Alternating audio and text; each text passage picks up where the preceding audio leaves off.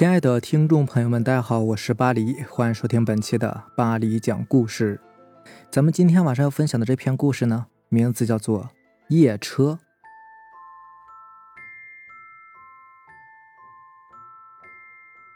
事情的发生呢，可能是我自己大意，没有听家里叮嘱。从小家里就给我一直带玉，随着年龄的增加，带的玉也会更换。在我记忆中，除了玉破掉以外，换过了三四块玉了，每块玉跟我在一起也都有四五年的历史吧。现在身上这块玉呢，我戴了约有两年多了。当初是因为原先那块破了，家里才给我换的，是一块雕龙的玉，论价值应该是我戴过最贵重的吧。说来也是奇怪，家里小孩三个，就唯独我是玉不离身的。一来是我也习惯戴玉，二来呢是家里不断叮嘱。尤其是当我晚上要出门时，一定会提醒我玉有没有带着。大概是半年前吧，暑假农历七月底的时候，记得那天是周六，家里只有我一个人，我正在洗手间，刚好电话打进来，是我老板要我临时出差去一趟花莲，星期天早上就要到，也就是要我开夜车下去。那时候已经是深夜十二点了。我实在不想在鬼月晚上独自开车走北宜或者是滨海公路，只是老板有令，不得不从啊。我上洗手间必定会把玉拿下来，也因为是这个习惯呢，我匆匆出门忘了带它了。要开长途又是开夜车，我一定会替车子做一下检查的，一切都没问题，我就上路了。刚从新店上北宜公路，一切都还正常。等到过了平林，我想起上回在这里遇到的怪事儿，又想起老爸以前开计程车时在北宜遇到的怪事儿。那时我还是个婴儿的时候，老爸开计程车是开夜班的。那晚载了一个客人到宜兰，回程行经北宜时，看到路边有一个身穿白衣的女子在招车，可是等他车停妥之后，却发现没有人招车。他想可能是他眼花了吧。就没有去注意，后来开着开着，觉得前面的路有点不对。那个路段应该都是转弯的，可是他眼中所见却是一条直路。老爸就把车停下来，下车看个仔细。一下车却发现前面确实是一个大弯道啊！可是等他上车之后，看到的又是一条直路。他被吓坏了，不敢再开，索性就把车熄火。在车上睡了一觉，等天亮再走。想到老爸那回，我觉得头皮还真有点发麻，右手习惯性的往胸前一摸，玉呢？忘在家里了。我有点想掉头回去拿，可是都走一半了呀。想想还是硬着头皮继续走下去了。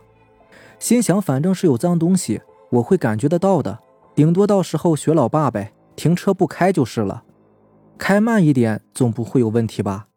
结果没想到，这回问题可大了。要不是之前也经常遇到一些脏东西啊，这一次估计可能会被吓死吧。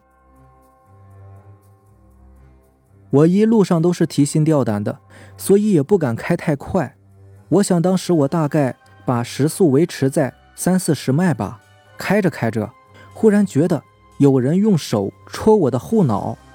那个感觉可不是错觉啊，很明显，而且有冰冰凉凉的感觉，我吓了一大跳，回头看看后座，一切正常，没事啊。就在我转头回看前方时，刚好眼角的余光扫过车内的后视镜，居然好像有个人坐在我的后座上，吓得我心都快要跳出来了，连方向盘都差点没有抓稳，连忙停下车，坐在驾驶座上直发抖。好不容易心情平静了一下，缓缓回过头，后座上空无一人。难道是我出现错觉了？我心想不应该呀，我真的很确定，在车上绝对不止我一个人，一定有其他东西在。我能感觉得出来，有东西在我的背后。可是我实在是没有勇气再回头去看了，也没有勇气去瞄后视镜。也不知道我呆坐了多久。只知道我一直做到心情平复多了，觉得可以开车了，这才再度上路的。一路上觉得后座有人的感觉一直没有消失，我也确定那真的不是我的幻觉，一直想把油门踩到底，赶快离开这里。可是想到老爸那回的遭遇，我就不敢太慌张，只敢慢慢的开，生怕自己一着急会出意外，心里还在咒骂着老板，每次有急事儿都叫我半夜开车跑长途，下一次我绝对不会再理他，也暗骂自己的粗心。早在当初觉得不对时，就应该掉头回去嘛。还有自己怎么会忘了黛玉呢？一路上脑子乱乱的，忽然路旁闪出一个像是小孩的黑影，我连忙紧急刹车。我可以清晰的感觉到我撞上他了，坏了，一直分心。现在好了吧？这下事情大了。我赶紧下车查看，可当我下车时，居然没有看到有任何东西。这回难道又是我眼花了吗？可如果是我眼花的话，怎么会觉得车子有撞到东西呢？难道是被我压在车底下了？只好打开行李箱，拿出手电筒来，弯下腰去看看。还好没有东西，心里总算是能够平静一点了。没有撞到人就好。既然没事儿，刚刚就算是我自己太神经好了。把手电筒放回去之后，才发现车子好像熄火了。熄火也就算了，就连大灯、冷气和音箱都停了，就好像是电瓶没电了一样。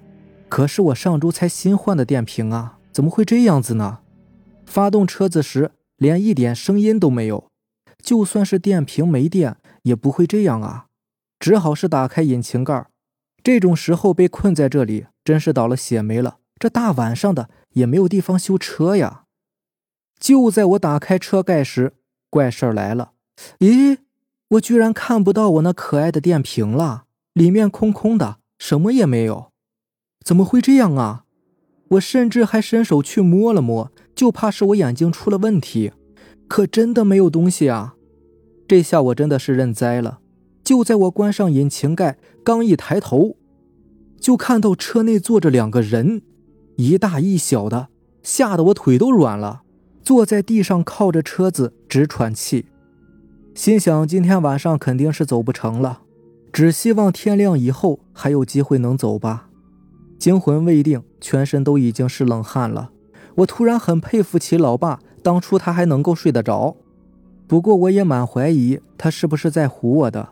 我不相信当时他能够那么冷静，一定是像我一样吓坏了吧。我思来想去，回车上肯定是不敢了。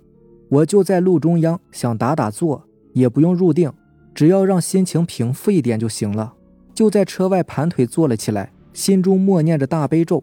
我也只会背这一段了。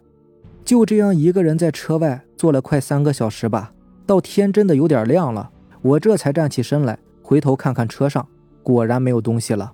但车子依然是坏的，荒郊野岭的，要我怎么办呢？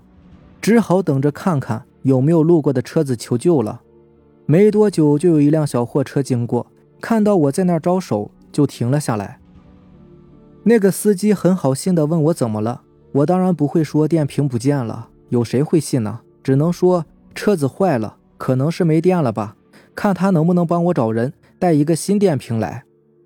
他好心的帮我发动看看，车子居然一点就着了，他还笑着对我说：“哪有坏呀？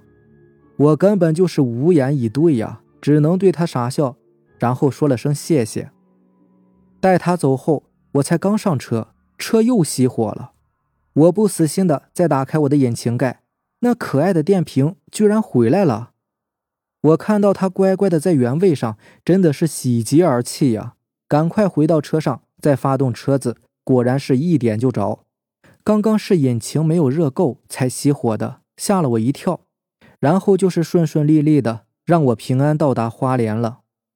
不过到达花莲时已经是快中午了，办完事儿也已经是下午四点多了。那边的人呢，还邀我共进晚餐呢。